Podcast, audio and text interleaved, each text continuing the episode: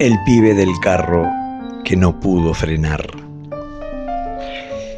El semáforo detuvo a los ciclistas en la bicisenda de la calle Corrientes. Dio alivio al músculo que se esforzó en la subida después de Ángel Gallardo en dirección al centro. Su ancho permite desplazamientos cómodos y una convivencia pacífica entre los ciclistas que marchan lentos y los apurados entre los inexpertos que no sostienen la dirección correcta y los que con experiencia se desplazan como gacelas en el aire. Porque es cierto que algunos van en el aire. Son temerarios y sorpresivos, sobrepasan como rayo a quienes ni tiempo tienen a expresar el susto en palabras. Esperábamos la señal de luz verde para continuar la marcha. Éramos tres ciclistas. Ella estaba en el medio Llevaba bien atada una caja de herramientas o, material de trabajo eh, sobre el portaequipaje de la rueda trasera.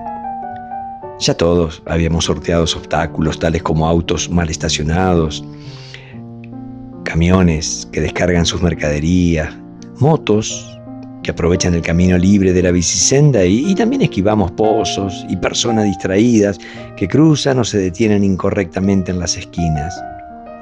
Ciertamente, las bicisendas de Buenos Aires padecen del mismo caos y anarquía que el tránsito en general.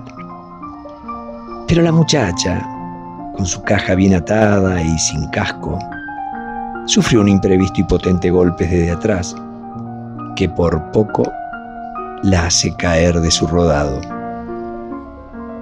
Se dio vuelta con ojos de leona para defenderse del certero ataque y se encontró con la robustez enclenque de un carrito empujado a sudor y pulmón de un reciclador. Voz que esconde, que suaviza la miseria de niños, mujeres y hombres que cada día portan en esos carritos el material que le otorga ganancia mínima para el sustento. Esa subida de calle corriente después de Ángel Gallardo hizo que este joven empujara su carga con ojos atentos a visualizar nuevo material y por eso se distrajo y no frenó a tiempo.